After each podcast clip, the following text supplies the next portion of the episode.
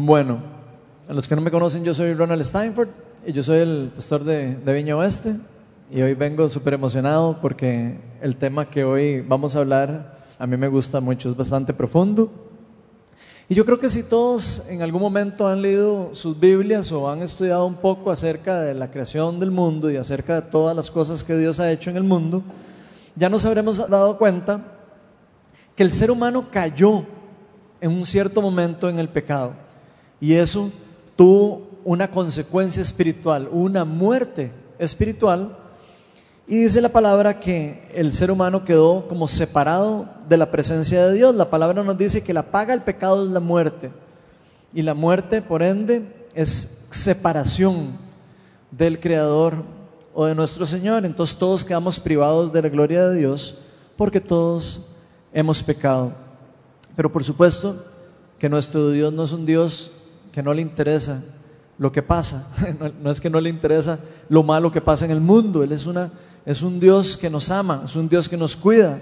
Y es un Dios que nunca quiso dejar que el ser humano quedara como quedó en ese estado de separación, en ese estado de muerte espiritual o de separación.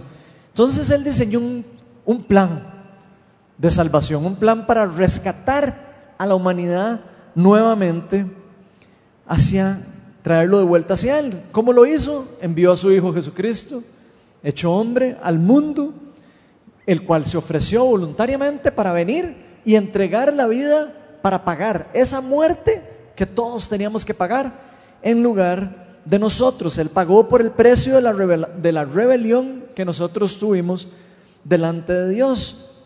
Todo este plan y todo esto que Dios quiso hacer, Dios se lo mostró por medio de profecías y por medio de promesas de primero al pueblo judío. ¿Con el fin de qué? Con el fin de que el pueblo judío lo extendiera al resto de la humanidad, al resto de las naciones del mundo. Entonces, todo esto Dios lo dio a conocer a su debido tiempo a través de sus profetas.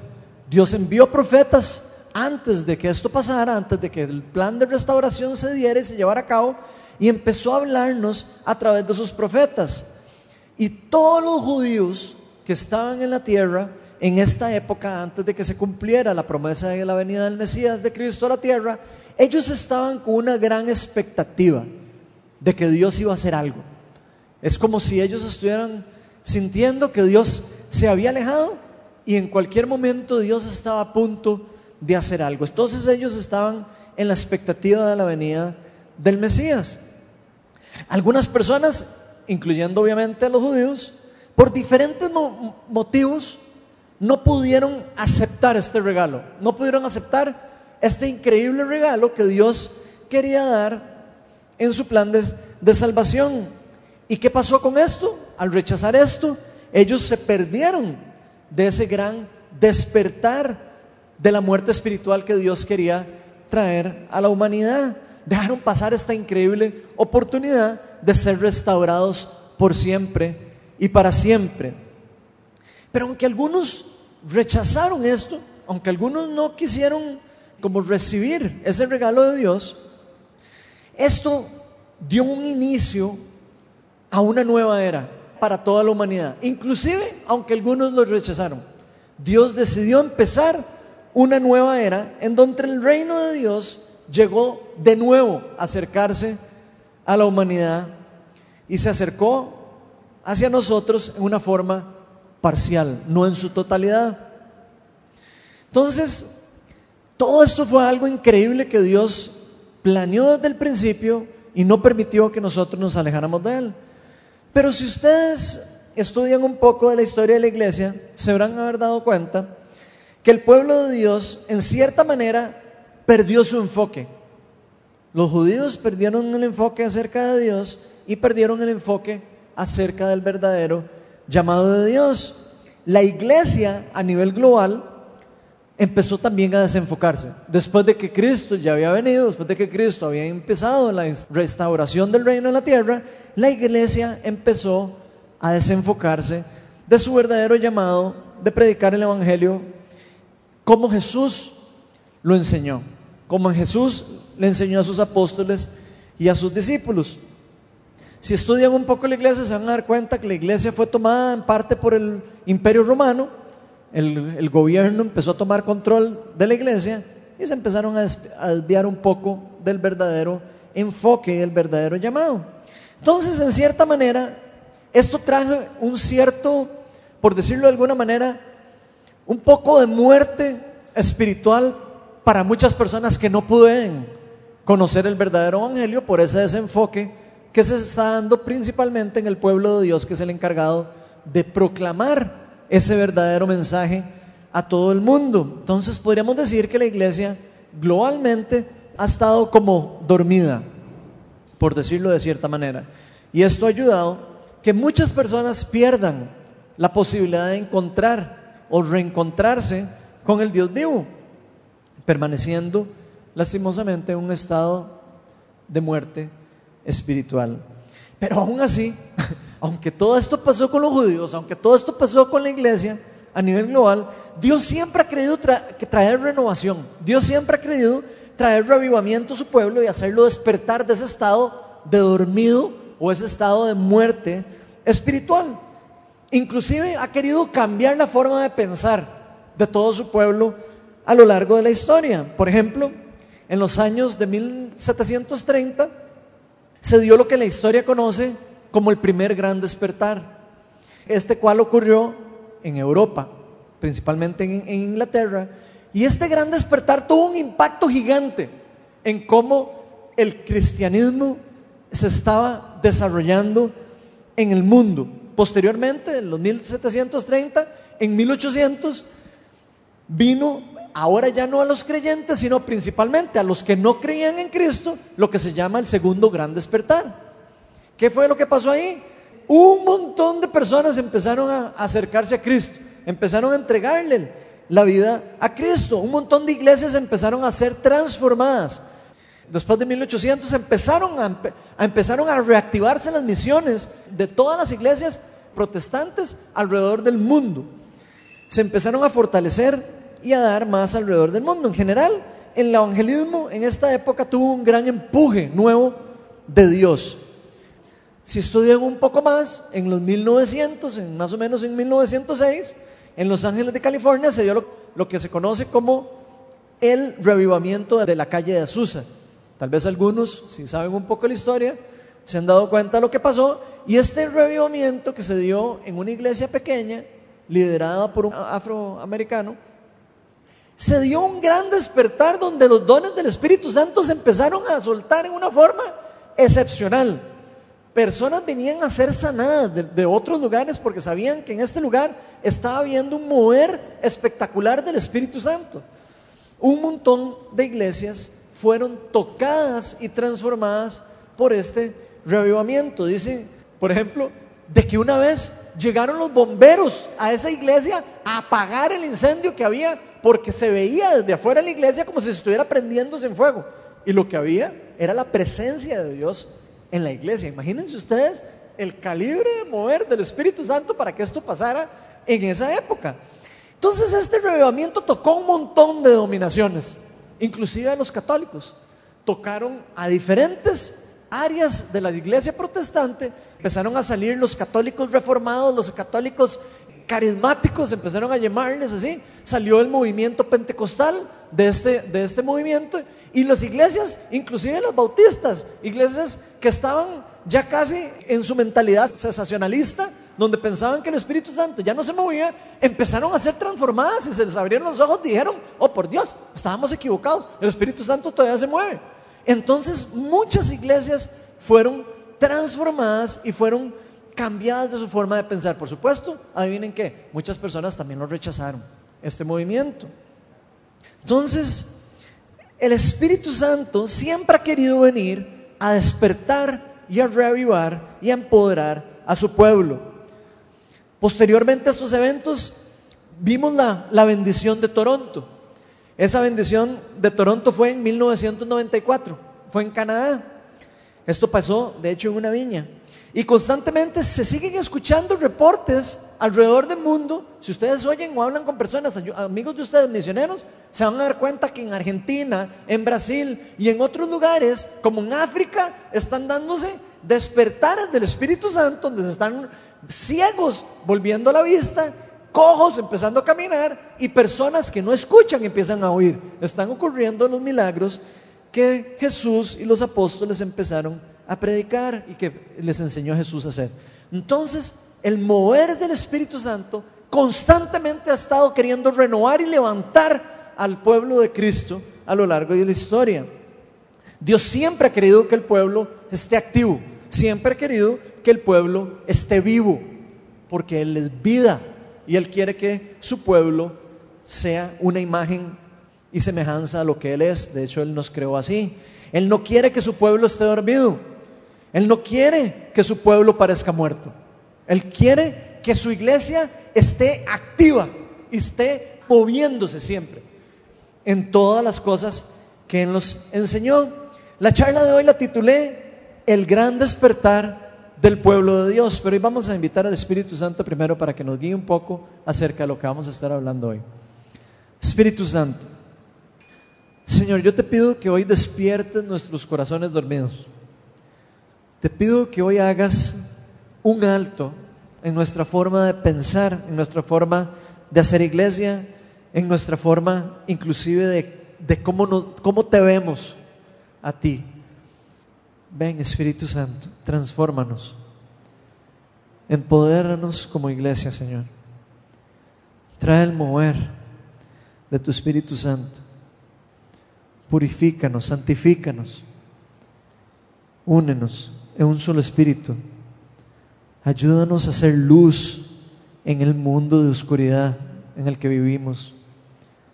Ayúdanos a ser reflejo de tu amor a donde quiera que nosotros pongamos nuestros pies, a donde quiera que nosotros toquemos tierra, tu reino se mueva en ese lugar.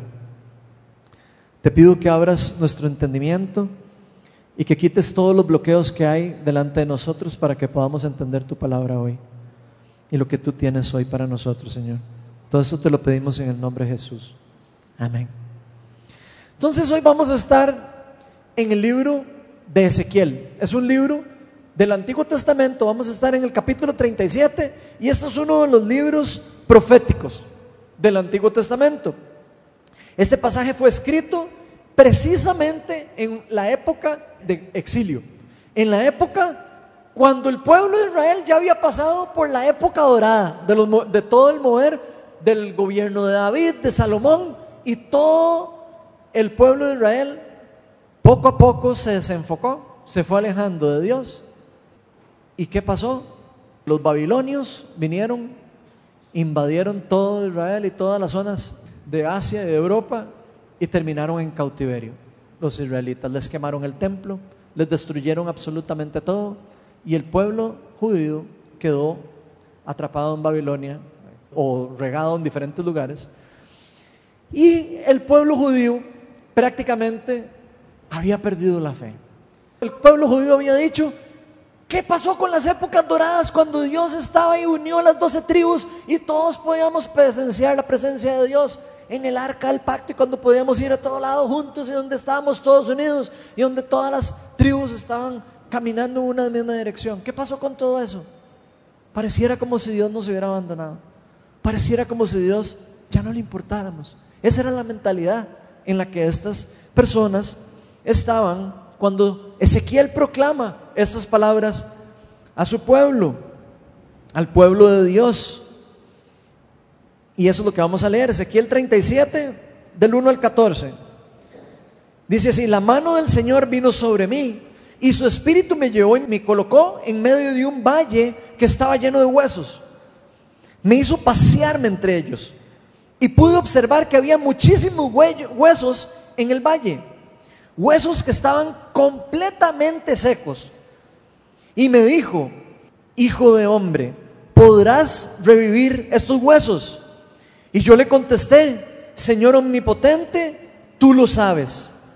Entonces me dijo, profetiza sobre esos huesos y diles, huesos secos, escuchen la palabra del Señor. Así dice el Señor omnipotente a esos huesos. Yo les daré aliento de vida y ustedes volverán a vivir.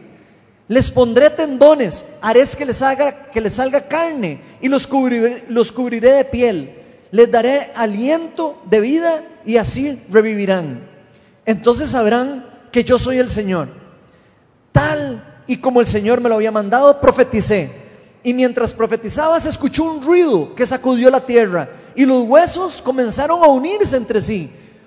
Yo me fijé y vi que en ellos aparecían tendones y les salía carne y se recubrían de piel, pero no tenían vida. Entonces el Señor me dijo, profetiza, hijo de hombre, conjura al aliento de vida y dile, esto ordena el Señor omnipotente, ven de los cuatro vientos y dale vida a estos huesos muertos para que revivan. Yo profeticé tal y como el Señor me lo había ordenado y el aliento de vida entró en ellos entonces los huesos revivieron y se pusieron de pie. Era un ejército numeroso. Luego me dijo, hijo de hombre, esos huesos son el pueblo de Israel. Ellos andan diciendo, nuestros huesos se han secado, ya no tenemos esperanza, estamos perdidos. Por eso, profetiza y adviérteles que así dice el Señor Omnipotente pueblo mío, abriré tus tumbas y te sacaré de ellas, te haré regresar a la tierra de Israel. Y cuando haya abierto tus tumbas y te haya sacado de allí, entonces, pueblo mío, sabrás que yo soy el Señor. Pondré en ti mi aliento de vida y volverás a vivir. Y te estableceré en tu propia tierra. Entonces sabrás que yo, el Señor, lo he dicho y lo cumpliré, dice el Señor. Entonces, vemos que en estos versículos, muchísimo tiempo antes de que Cristo viniera, esto pasó 590 años, más o menos antes de que viniera Cristo, para que se den una idea, ya se había profetizado que llegaría un momento en el que Dios iba a revivir al pueblo de Israel. Todo lo que les quitaron, todo lo que se les robó, toda su fe, todo lo que ellos dejaron de poder expresar de su fe, Dios les había dicho que los iba a despertar, que los iba a empoderar, que iba a restaurarlos como su pueblo escogido. Y que en este caso ahora está representado en la iglesia. Todo esto inició con la venida de Cristo, por supuesto, y con el derramamiento del Espíritu Santo el día de Pentecostés. Pero sabemos nosotros que estamos en una era de tensión espiritual, en donde el reino ha llegado con Cristo pero sabemos que todavía no está completamente establecido. Sabemos que estamos viviendo en una época de tensión espiritual, en lo que a veces llamamos como el ya, pero el todavía no, del reino de Dios. Pero vean lo que nos dice Jesús en Juan 5:23.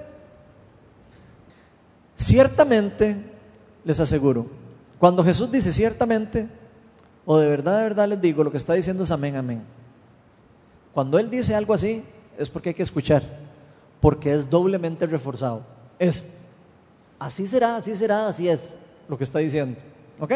Entonces, ciertamente les aseguro que ya viene la hora y ha llegado ya. Ahí podemos ver la tensión del reino.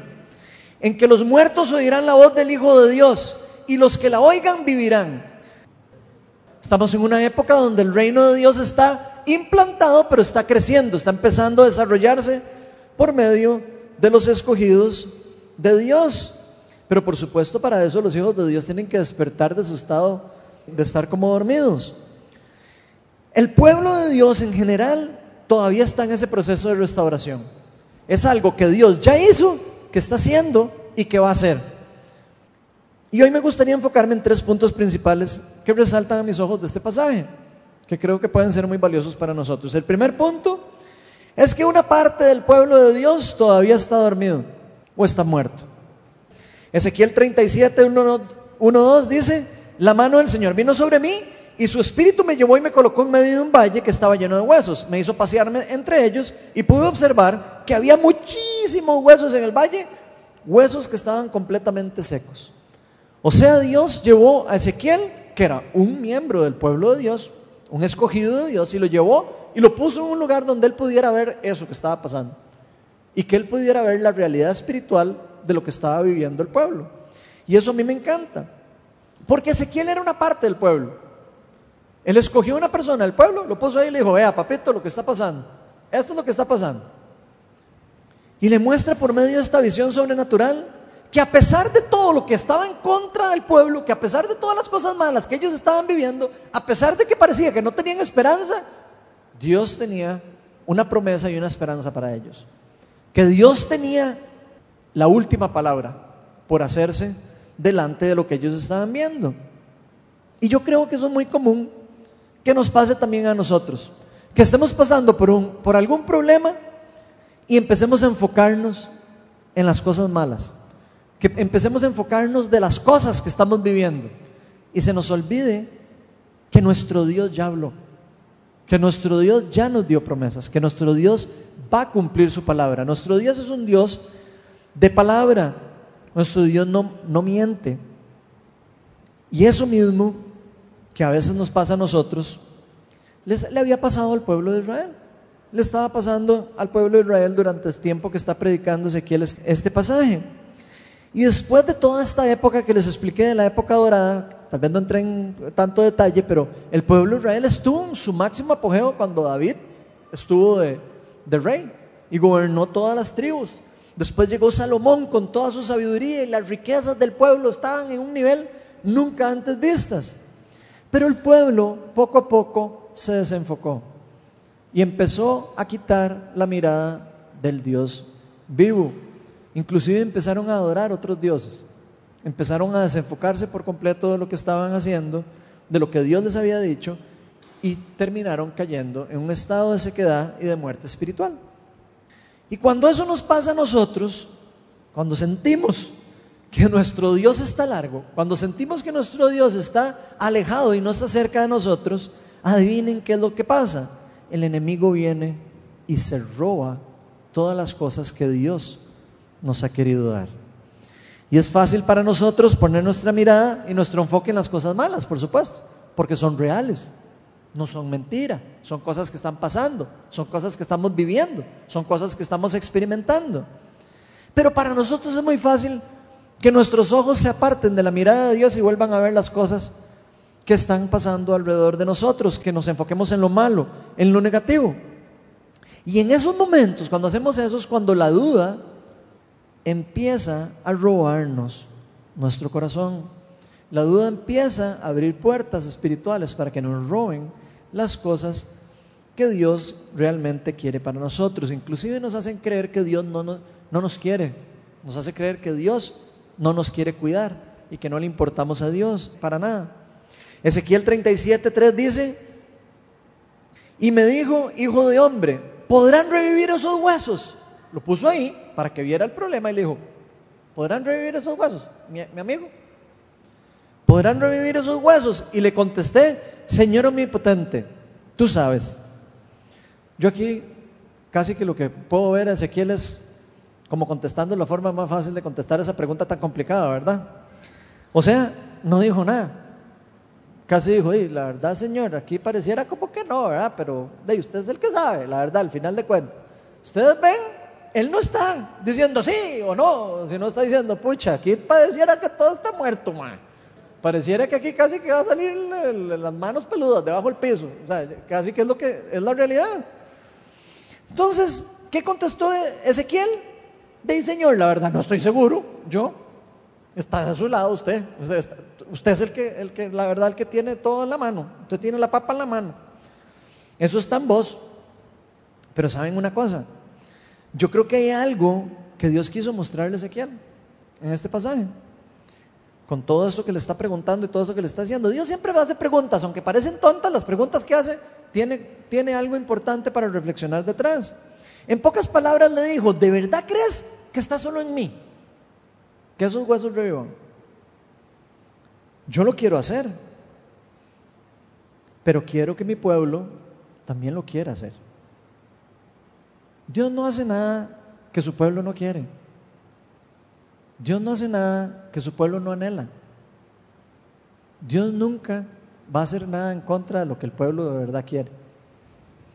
Y eso es una verdad espiritual, aunque nos duela a nosotros.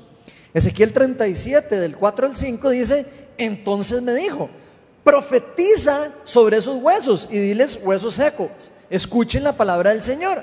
Así dice el Señor omnipotente esos huecos, a esos huesos. yo les daré aliento de vida y ustedes volverán a vivir. Entonces, si esto hubiera estado solo en las manos de Dios, Dios no le hubiera dicho a Ezequiel, nada más, ¿sabe qué? Profetícele a esos huesos. Si hubiera estado en las manos de Dios, Dios hubiera hecho que se revivan los huesos.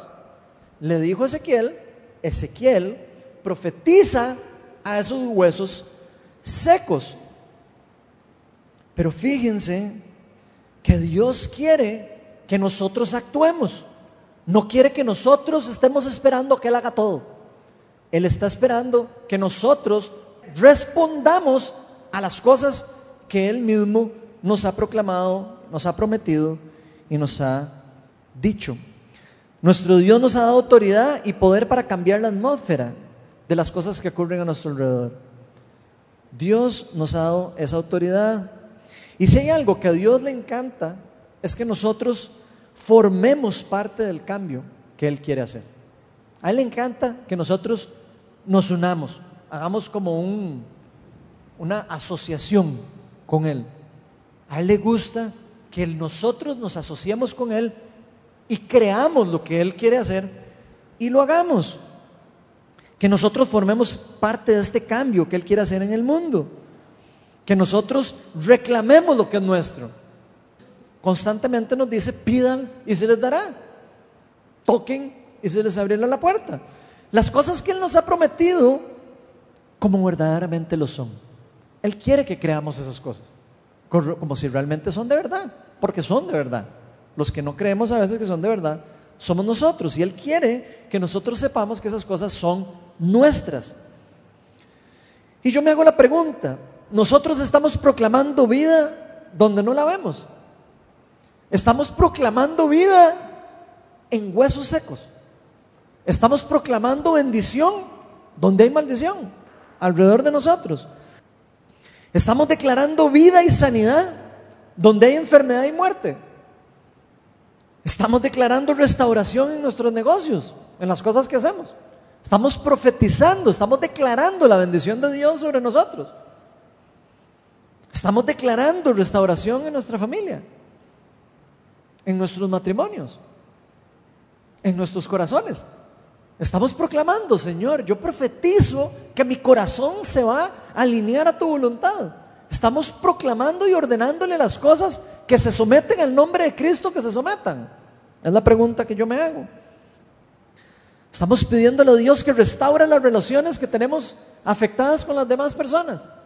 Estamos diciéndole, Señor, yo quiero que restaures la relación con mi hermano, con mi hermana, con mi, con mi mamá, con mi papá. O estamos dejándonos guiar por lo que el enemigo quiere hacer en nuestras familias.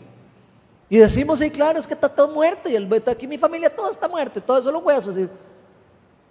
O estamos nosotros formando parte del cambio. ¿Queremos ser parte del cambio? Estamos pasando frente al valle de huesos y estamos tirándonos ahí casi que como muertos, ahí, como uno más. Vemos los huesos y nos tiramos al piso y decimos, hasta aquí llegué yo, ya, ya morí. Yo quiero contarles algunos saben o otros no saben que yo estoy enfermo. Tal vez no todos lo saben. Yo he estado proclamando palabras sobre palabras sobre, mi cuerpo. Aunque a veces veo muerte. Aunque a veces veo que mi cuerpo no sana. Aunque yo veo que estoy caminando en un valle de enfermedad, yo proclamo vida sobre mi cuerpo. Melania me ayuda. Yo no lo hago solo. Nos sentamos y proclamamos vida y le decimos huesos sean vivos, sangre se viva, cuerpo levántate. Todo lo que viene de muerte lo rechazamos en el nombre de Jesús. No nos echamos a morir. Usted, ninguno de ustedes me ha visto a mí echándome a morir. ¿Cuál de aquí me ha visto a mí echándome a morir? Desde cuando entraron a la viña. ¿Alguna vez me han visto tirado así, como el valle del hueso, los huesos muertos, ahí tirado? Nunca. Nunca. Porque esa no es la actitud de un hijo de Dios. Esa no es la actitud que nosotros tenemos que tener. Nosotros tenemos que profetizar y creer lo que Dios ha proclamado sobre nosotros. Vean lo que dice Salmo 138, 7. Aunque pase yo por grandes angustias, tú me darás vida. contra el furor de mis enemigos extenderás la mano. Tu mano derecha me pondrá salvo. Esas son promesas de Dios. Aunque nosotros estemos pasando por el valle de muerte y de sombra, Él va a protegernos uno a uno y nos va a llevar al lugar que tiene para cada uno de nosotros. ¿Por qué? Porque Dios nos cuida, porque Dios nos ama. Y esa es una verdad que nos quieren robar. Él siempre quiere lo bueno para nosotros. Y yo quiero que repitamos eso. Dios quiere siempre lo bueno para nosotros. El único que quiere algo malo para nosotros, de una vez, sépalo, es Satanás, es el enemigo.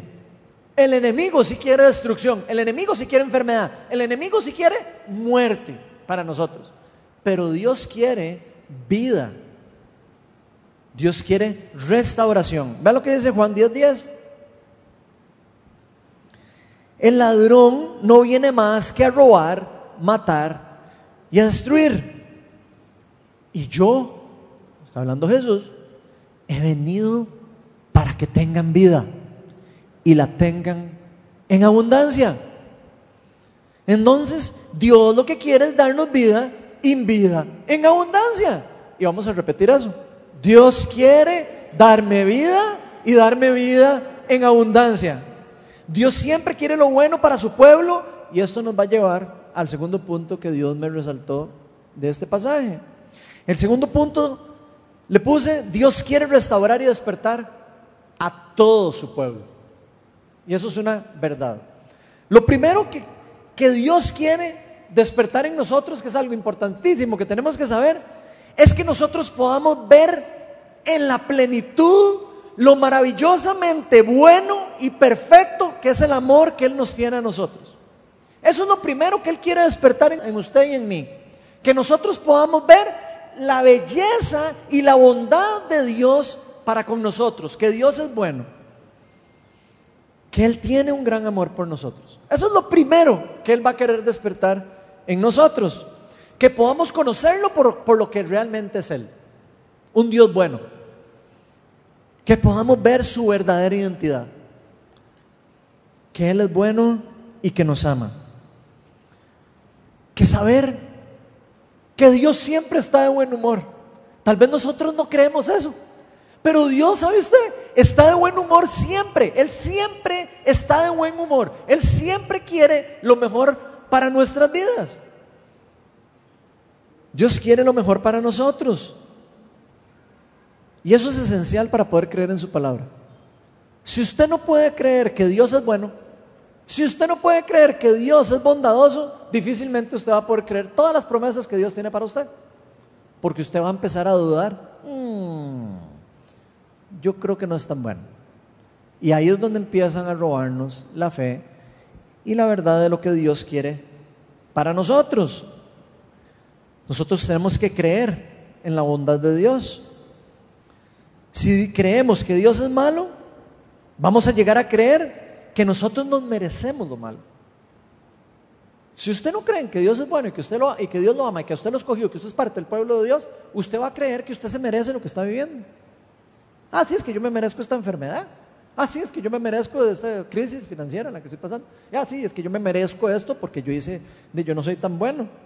Yo ahí soy medio mal portadillo a veces y a veces me equivoco y a veces digo mentiras. Y a veces fracaso. Y entonces vamos a creer que nuestro error es lo que nos está llevando a las consecuencias que nos rodean a la par del mundo caído. ¿Qué es consecuencia del mundo caído? Algunas cosas pueden ser consecuencias de nosotros, algunas otras consecuencias del pecado del mundo. Ni siquiera tiene que ser yo que hice algo mal para estar participando de algo, de una consecuencia que quedó del mundo caído. Podríamos llegar a creer que no le importamos a Dios. Y muchas personas creen eso. Muchas personas creen que no, le importamos tanto a Dios y que por eso está permitiendo que pasemos por X cosa o por X otra. Dicen, ¿por qué Dios permite que me pasen estas cosas a mí? Y yo les confieso, yo lo pensé la primera vez cuando me dijeron que estaba enfermo.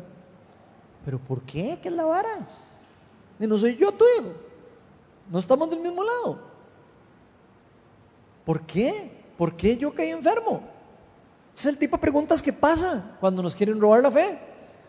¿Por qué no me está yendo bien en mi trabajo? Si yo todo lo que estoy haciendo lo estoy haciendo enfocado en las cosas de Dios.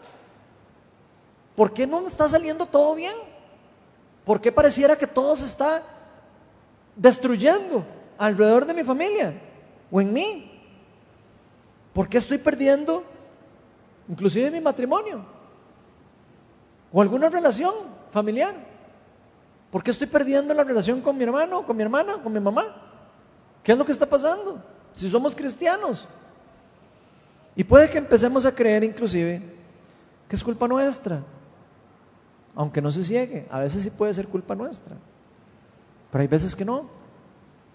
Tenemos que poder distinguir cuándo es culpa de nosotros y cuándo es un efecto de algo global, de un pecado global de otra persona inclusive, o el pecado del mundo, o guerra espiritual. Ezequiel sabía que Israel se había alejado de Dios, él sabía. Y por eso él duda antes de contestar. ¿Usted cree que eso se puede revivir? es que la verdad nos hemos portado medio mal. Eso creía Ezequiel. Ezequiel sabía que el pueblo se había alejado de Dios. Probablemente pensaba, dime, la verdad es que no nos merecemos Dios de estar aquí. En parte. Tal vez lo veía difícil que Dios quisiera restaurar el pueblo solo por su bondad y por su gracia, no por lo que ellos estaban haciendo. Y puede ser que eso nos esté pasando a nosotros, que creamos que Dios no puede cambiar las cosas solo por su bondad y por su gracia. Y estemos esperando que tenemos nosotros que hacer algo increíblemente sobrenatural para ganarnos algo de Dios, donde nosotros no podemos ganarnos el amor de Dios de ninguna forma. Cristo ya se la ganó por nosotros. No hay nada que nosotros podamos hacer para ayudarle a Cristo a ganar y a recuperar el amor de Dios para nosotros. Y por eso la respuesta insegura de Ezequiel cuando Dios le pregunta eso. Y tal vez por eso las respuestas de nosotros inseguras cuando Dios nos dice, ¿usted cree que yo le puedo restaurar esto? Tal vez es la misma circunstancia. Pero Dios desde el inicio siempre ha querido darnos vida y vida en abundancia, como dice la palabra que acabamos de leer. Y aunque en algún momento hayamos permitido inclusive al pecado entrar a nuestra vida y destruirla, aunque lo hayamos permitido nosotros o lo haya permitido nuestra pareja o lo haya permitido alguien de nuestra familia o lo haya permitido la persona o las cosas que están alrededor mías, Dios siempre va a querer restaurar esas cosas que el enemigo viene a destruir y a robar de usted y de nosotros. Dios siempre va a querer restaurar y devolvernos todo lo que Él siempre nos ha querido dar desde el inicio y se nos ha robado. Ezequiel 37, 06 dice, les pondré tendones, haré que, que les salga carne y los cubriré la piel, les daré aliento de vida y así revivirán. Entonces sabrán que yo soy el Señor. Entonces definitivamente Dios es bueno y nos quiere restaurar. Pero ¿saben qué? Es un hecho que esta profecía ya fue cumplida. Esta profecía de Ezequiel ya fue cumplida por medio de la obra redentora de Jesucristo. Eso fue lo que vino a hacer Cristo de la tierra, a levantar a los muertos y a sacarlos de la tumba, espiritualmente y literalmente. Cuando murió Cristo se salieron personas de la tumba, muertos, y resucitaron, pues ustedes no sabían. Pero eso fue lo que vino a hacer Cristo y ese es el cumplimiento de una parte de esta promesa o de esta profecía de Ezequiel. Porque Él vino a vencer la muerte para darnos vida. Pero eso es solo una parte de esta profecía que se cumplió. Si seguimos leyendo, vemos Ezequiel 37, del, del 7 al 10, y dice, tal y como el Señor me lo había mandado, profeticé.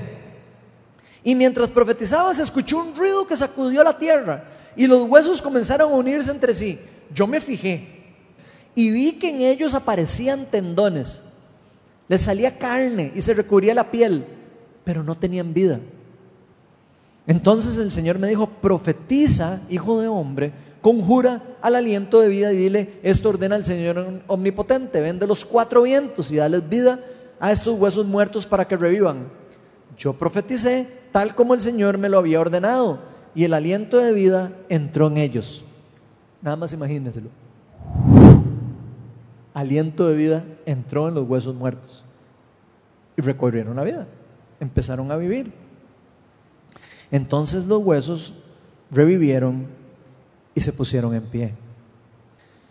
Y con esto que acabamos de leer, nos terminamos de dar cuenta que esta profecía de Ezequiel no solo se trata de la obra redentora de Cristo, no solo se trata de cuando Cristo vino a la tierra para resucitarnos de entre los muertos y dejarnos abierto el camino al Padre y revivir de ese estado de muerte espiritual, sino también se trata del empoderamiento del Espíritu Santo. Se trata del empoderamiento del Espíritu Santo sobre el pueblo de Dios, al que se le da autoridad para profetizar sobre las cosas y decir, yo declaro en el nombre de Cristo que esto toma vida. Ese es un cumplimiento del derramamiento del Espíritu Santo mostrado en Ezequiel, en el pueblo de Dios profetizando y teniendo por medio del poder del Espíritu Santo poder en la palabra de Dios, porque ¿quién es el que tiene el poder al final de cuentas? Dios. Pero la palabra tiene poder por sí sola. Cristo, dice la palabra, que nos transfirió a todos los cristianos su autoridad. Y él dijo, se me ha dado toda autoridad en el cielo y en la tierra. Toda se me ha dado a mí. Y por tanto, vayan ustedes y hagan todas las obras de mi reino. Él está pasando esa autoridad a nosotros. Él quiere pasar absolutamente todas las cosas que Él hizo a nosotros por medio del Espíritu Santo. Él quiere que el pueblo proclame vida donde hay muerte. Él quiere que, todos proclamemos y expandamos el reino de Dios, porque Cristo vino y puso la estaca del reino de los cielos. Vino, invadió la tierra y puso la estaca. Y después envió al Espíritu Santo para empoderar al pueblo para que siguieran haciendo sus obras. Y eso es importante que proclamemos vida donde hay muerte, de manera que el reino de Dios expanda por todo el mundo. Y esto es algo tan importante que nos lleva al tercer punto de la charla, que dice Dios nos restaura y nos despierta. ¿Para qué? Para que seamos parte activa de su reino. Entonces otra parte de lo que Dios quiere despertar en nosotros es que entendamos, acuérdense que la primera es que entendamos que el amor de Dios y que Dios es bondadoso y es bueno. La segunda parte que quiere Dios despertar en nosotros es que nos demos cuenta de nuestra verdadera identidad en Cristo. Que podamos ver quiénes somos nosotros ahora por medio del poder que Él ha derramado en nosotros. Esa es la segunda cosa que Él quiere que nosotros despertemos. La primera, que podamos identificar su identidad y la segunda, que podamos identificar la nuestra. Que nos apoderemos de esa nueva identidad que se nos ha dado en Cristo. Vean lo que dice 1 Pedro 2.9. Dice, pero ustedes son linaje escogido, real sacerdocio, nación santa, pueblo que pertenece a Dios. ¿Para qué? Para que proclamen las obras maravillosas de aquel que los llamó de las tinieblas a la luz. Esa es la palabra de Dios. Y esto quiere decir que Cristo nos ha levantado, nos está levantando y nos va a levantar para que seamos una parte activa de su reino. Eso es algo que, está, en movimiento. Es algo que ya pasó para algunos, algo que está pasando para otros y algo que va a pasar en el futuro. Podemos ver ahí la tensión del ya, pero el todavía no. Lo que pasa es que nosotros en esa tensión nos quedamos en el no. Y deberíamos de enfocarnos más en el ya. Deberíamos de enfocarnos más en ya el reino de Dios está aquí. ¿Por qué no se sana una persona ahora o no? ¿Por qué no pasa algo? Eso le corresponde a Dios, no a mí. Yo tengo que proclamar lo que se me ha dicho. Yo tengo que hacer lo que Dios me llamó a hacer. Todos los hijos de Dios ya tenemos acceso a todas, absolutamente todas las promesas del Padre.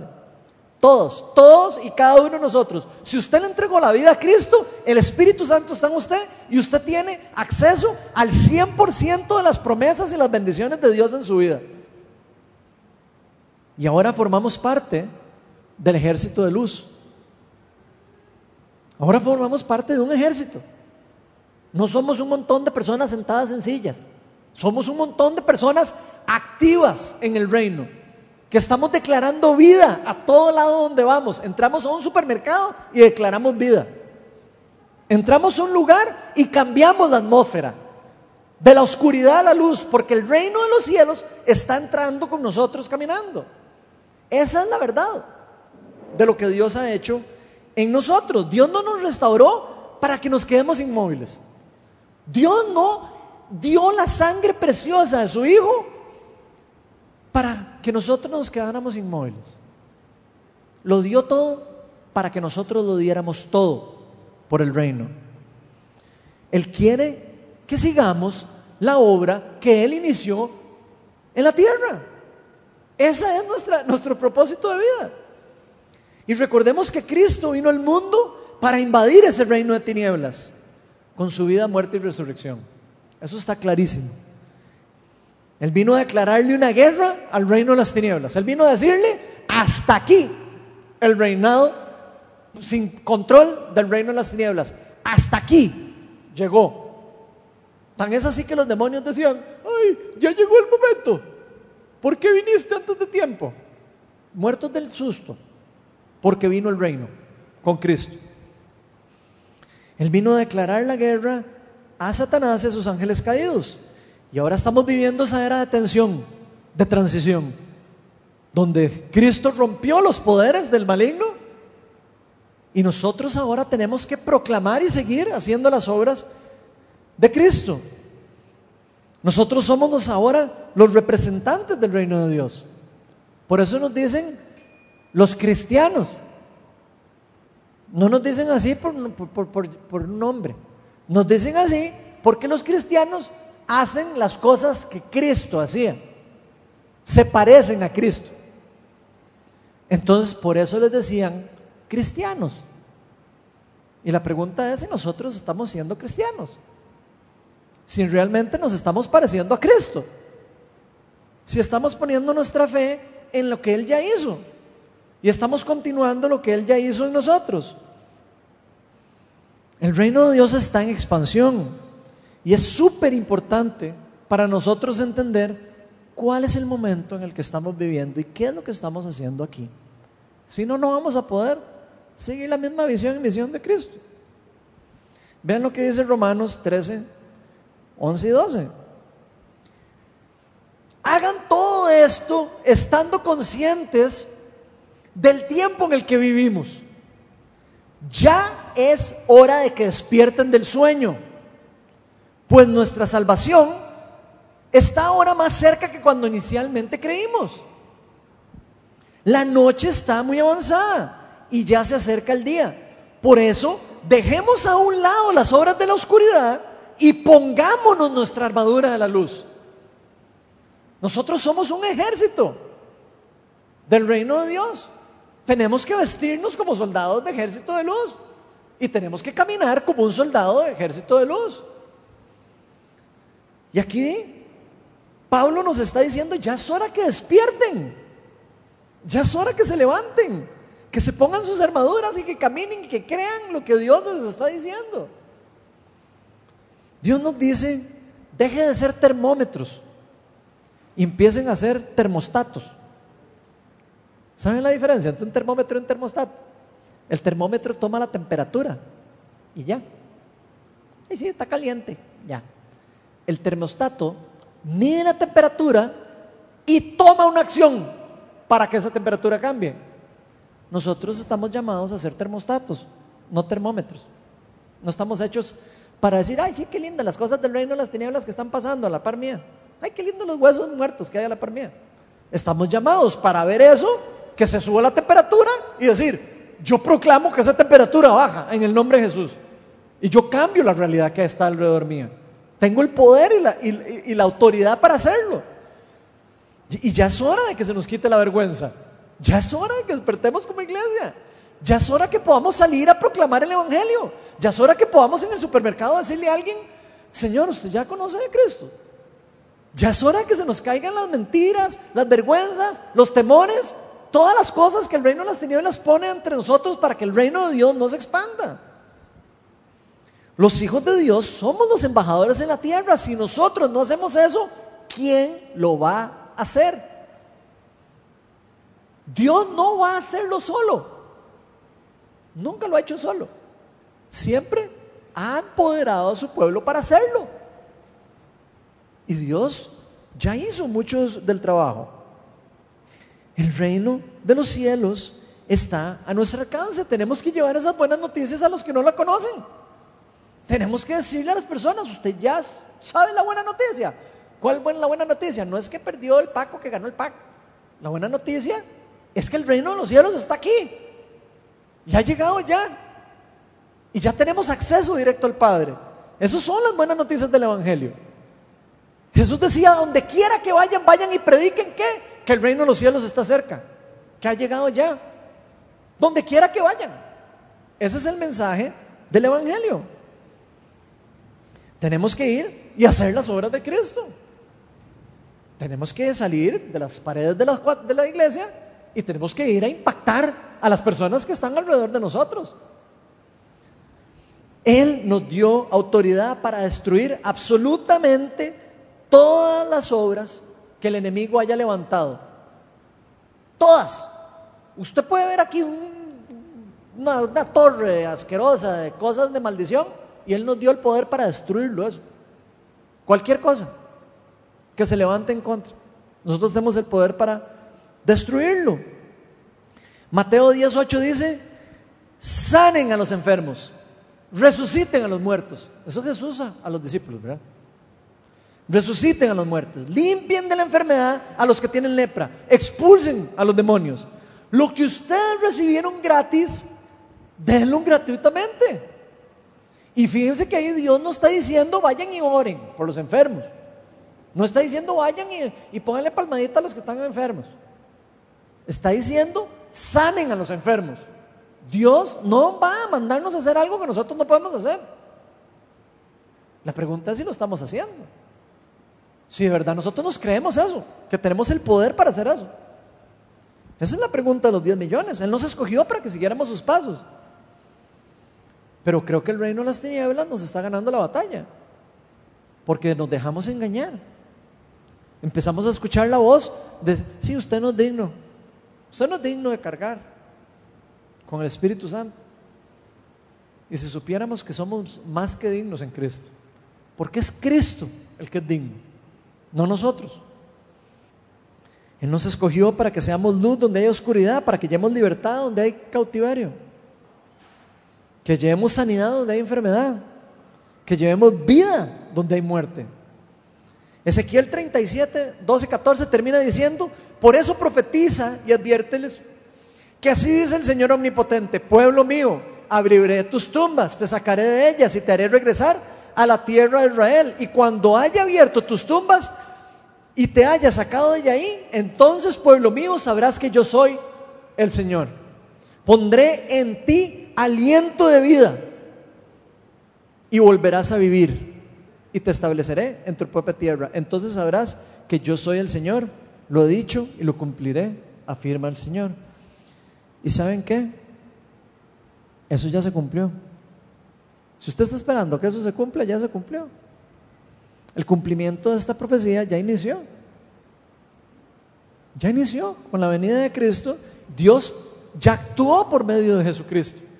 A veces nos preguntamos por qué Dios no hace nada. ¿Qué es lo que? No, ¿saben? Dios ya actuó por medio de Cristo y por medio del derramamiento del Espíritu Santo empoderando cada uno de los creyentes. Cada uno de los creyentes somos representantes del reino de Dios y somos el poder de Cristo en la tierra. Ahora está en nosotros si nosotros queremos actuar, si queremos responder a nuestro llamado. Porque hoy es el día del gran despertar del pueblo de Dios. Vamos a ponernos de pie.